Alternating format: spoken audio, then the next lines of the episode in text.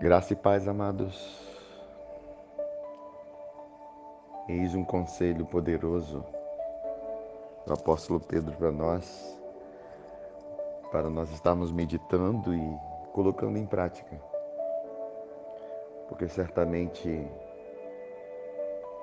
esse conselho é maravilhoso para nós e traz resultado para a nossa vida e principalmente para o nosso futuro.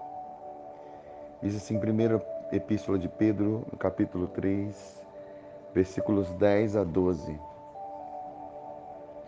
Pois quem quer amar a vida e ver dias felizes, refreie a sua língua do mal e evite que seus lábios falem dolosamente. Aparte-se do mal, pratique o que é bom, busque a paz e empenhas por alcançá-la. Porque os olhos do Senhor repousam sobre os justos e os seus ouvidos estão atentos, abertos às suas súplicas.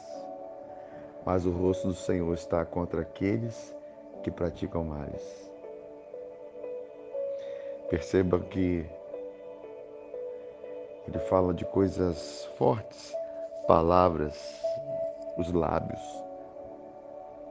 Provérbios diz que no poder da língua está morte ou vida, bênção ou maldição.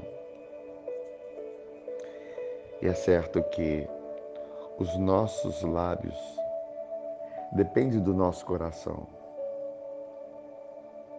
E na verdade, o nosso coração depende da couraça da justiça porque é a coraça da justiça que, que sustenta o coração.